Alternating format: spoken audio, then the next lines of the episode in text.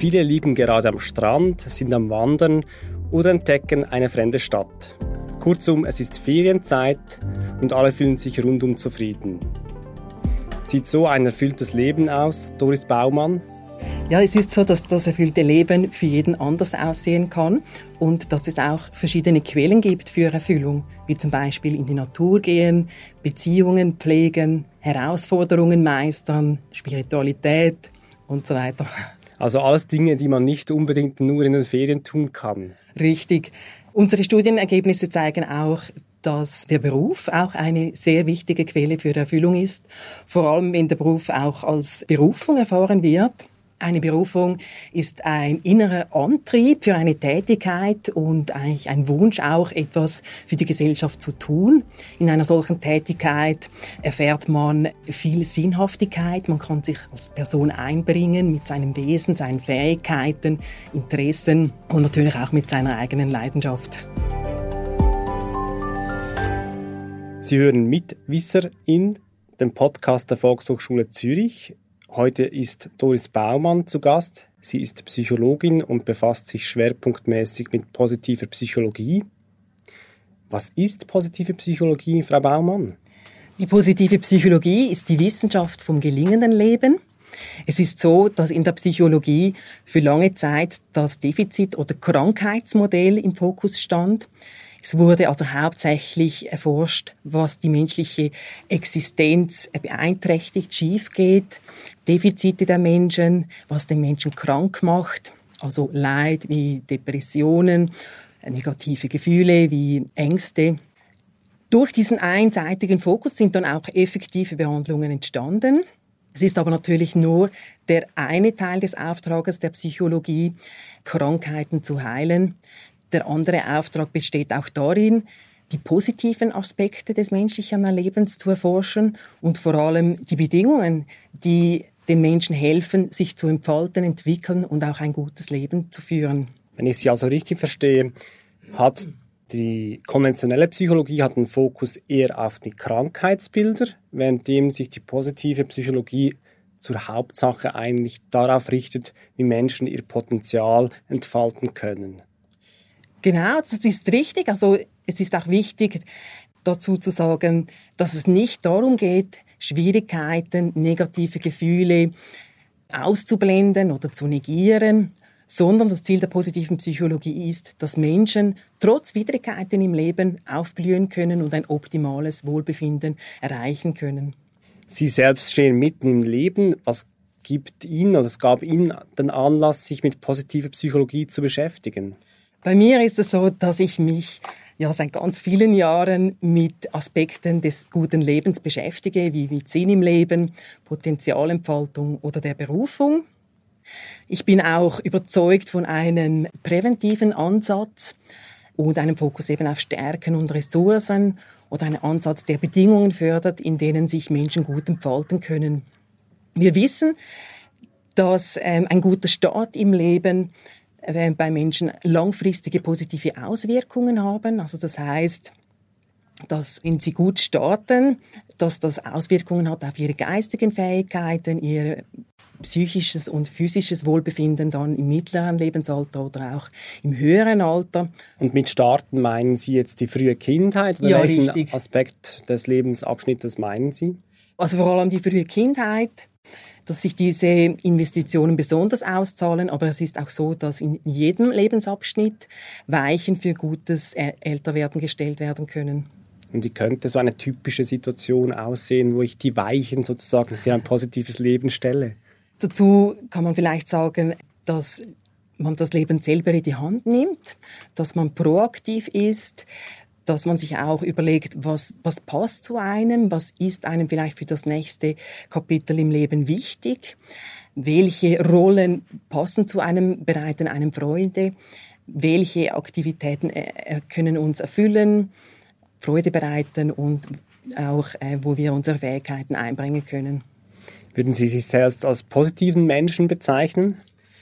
Ja, würde ich. Ich versuche immer das Positive, das Gute in den Menschen zu sehen Und ein Arbeitskollege hat mir mal geschrieben, dass ich quasi die positive Psychologie verkörpern würde für ihn. Das ist ein sehr, schönes, Kompliment. sehr schönes Kompliment, das ja. Ihnen da Ihr Arbeitskollege gemacht hat. Das ist ja auch ein Aspekt eines erfüllten Lebens, soziale Beziehungen zu leben, die einem etwas zurückgeben. Genau.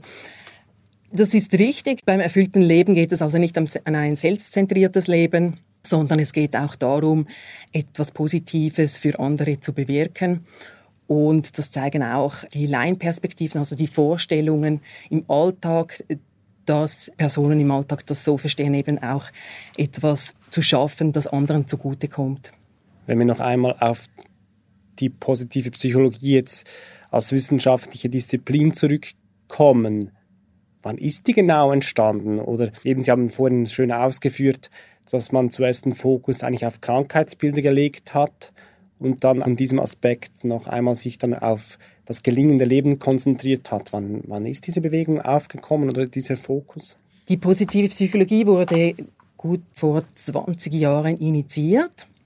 Und es ging also darum, die Psychologie zu vervollständigen, auch ein Umdenken in der Sichtweise auf den Mensch zu bewirken. Das heißt, ähm, ein ganzheitliches Menschenbild und dass eben auch individuelle Stärken und Ressourcen berücksichtigt werden, gemessen und hervorgehoben werden.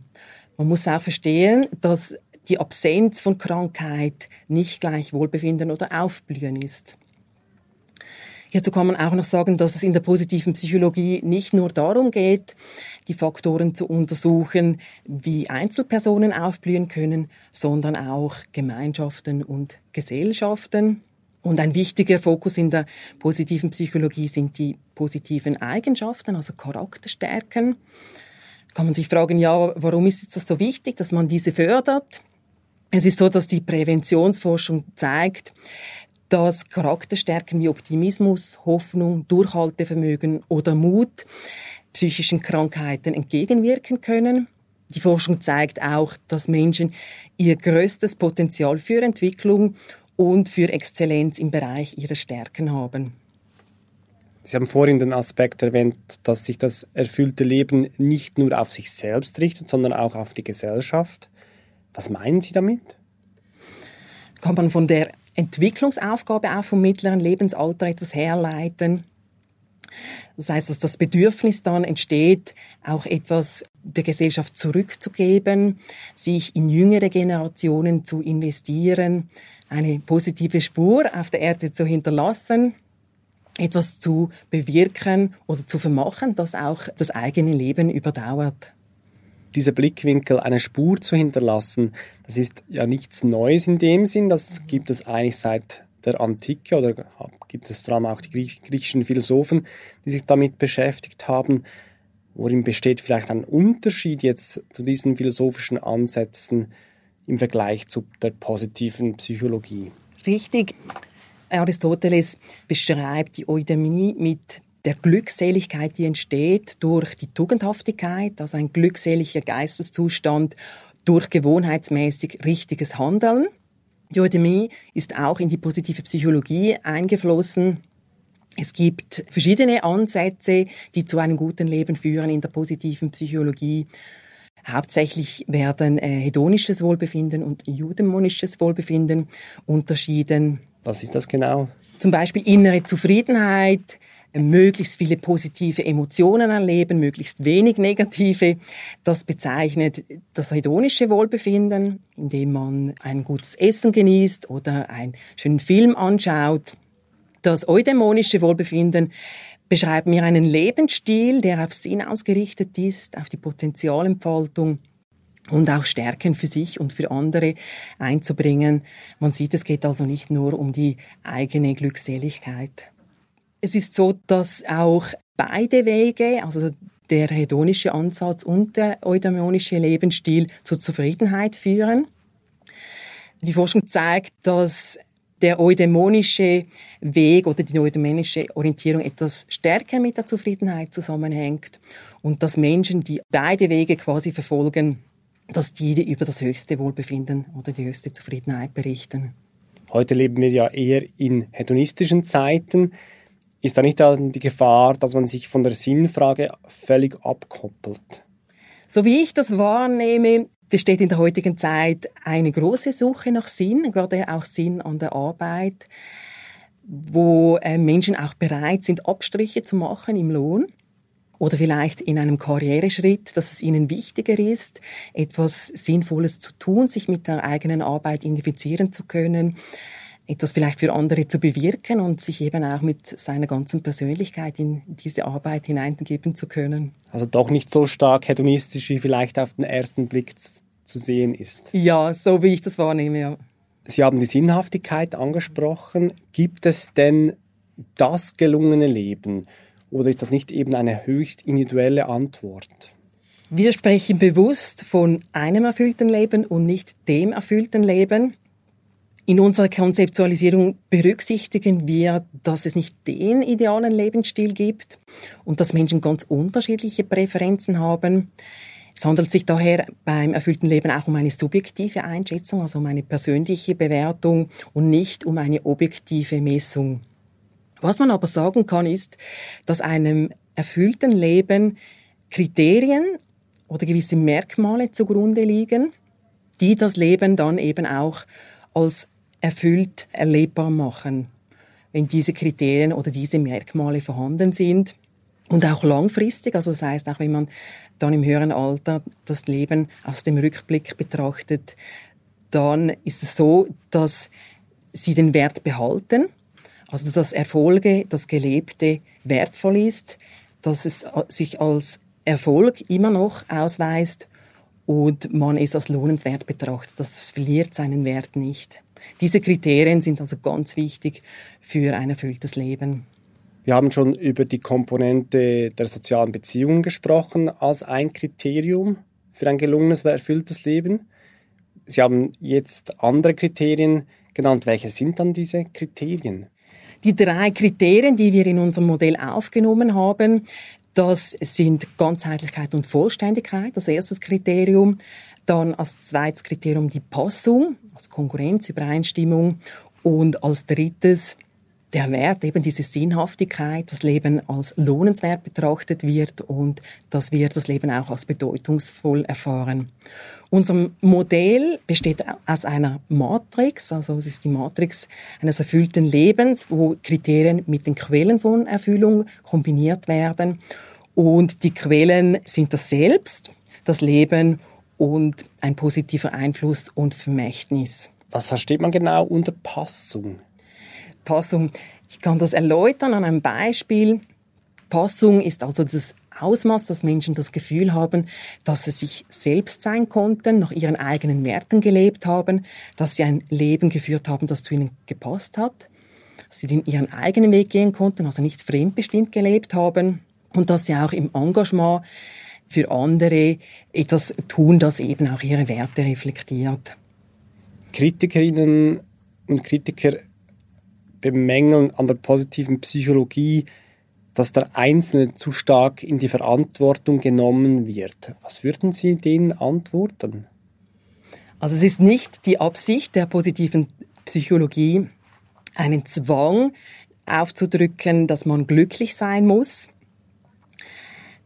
Ich denke, es ist auch wichtig, dass man etwas von diesem Glücksbegriff auch wegkommt und das Leben nicht nur auf der Gefühlsebene beurteilt, sondern sieht, dass verschiedene Faktoren wichtig sind für ein gelingendes Leben, wie Interessen verfolgen können, Stärken einbringen, positive Beziehungen pflegen, Sinn erkennen im Leben. Wichtig ist auch zu nennen, dass Aufgaben oder Rollen, die als sehr sinnhaftig angesehen werden, wie zum Beispiel die Elternschaft, oft auch Phasen beinhaltet der Unsicherheit, des Konflikts oder äh, mit Ängsten und Sorgen verbunden ist und doch berichten Studienteilnehmer, dass sie diese Rolle als sehr erfüllend erleben. Ist also daher nicht ein Zwang zum Glücklichsein, sondern eher eine Möglichkeit, wenn man etwas für das eigene Wohlbefinden tun möchte, dieses Wohlbefinden fördern möchte, dann bietet die positive Psychologie Anregungen und wissenschaftlich fundierte Wege, wie man das machen kann. Sie bestreiten ja den letzten Abend der Ringvorlesung Positive Psychologie, Stärken und Potenziale nutzen. Was dürfen die ZuhörerInnen erwarten an diesem Abend? Unsere Studienergebnisse zeigen, dass 75 Prozent der Studienteilnehmer zwischen 20 und 93 Jahren das Thema erfülltes Leben als sehr wichtig oder wichtig beurteilen und über die Hälfte berichtet auch, dass sie sich regelmäßig mit diesen Themen auseinandersetzen. Nun, unsere Ergebnisse zeigen auch, dass wenn man sich mit dem Thema erfülltes Leben regelmäßig auseinandersetzt, dass das auch einhergeht mit einem erfüllten Leben. Also es kann sich daher lohnen, sich mit diesem Thema auseinanderzusetzen und auch sein eigenes Leben zu reflektieren und zu überlegen, was einem für die Zukunft wichtig ist. Die Zuhörer werden weitere interessante Studienergebnisse kennenlernen, auch vertiefter erfahren, was das erfüllte Leben ausmacht und welche Faktoren Erfüllung fördern. Meine Vorlesung wird auch Anregung bieten, was man im Lebensabschnitt, wo man ist, wie man äh, Weichen für ein gutes Leben und Älterwerden stellen kann. Denn Erfüllung ist zeitlos. Das heißt, in jedem Alter können wir Bedeutung erfahren, können wir persönlich wachsen, positiven Einfluss ausüben und immer mehr zu uns selbst werden und uns ausdrücken.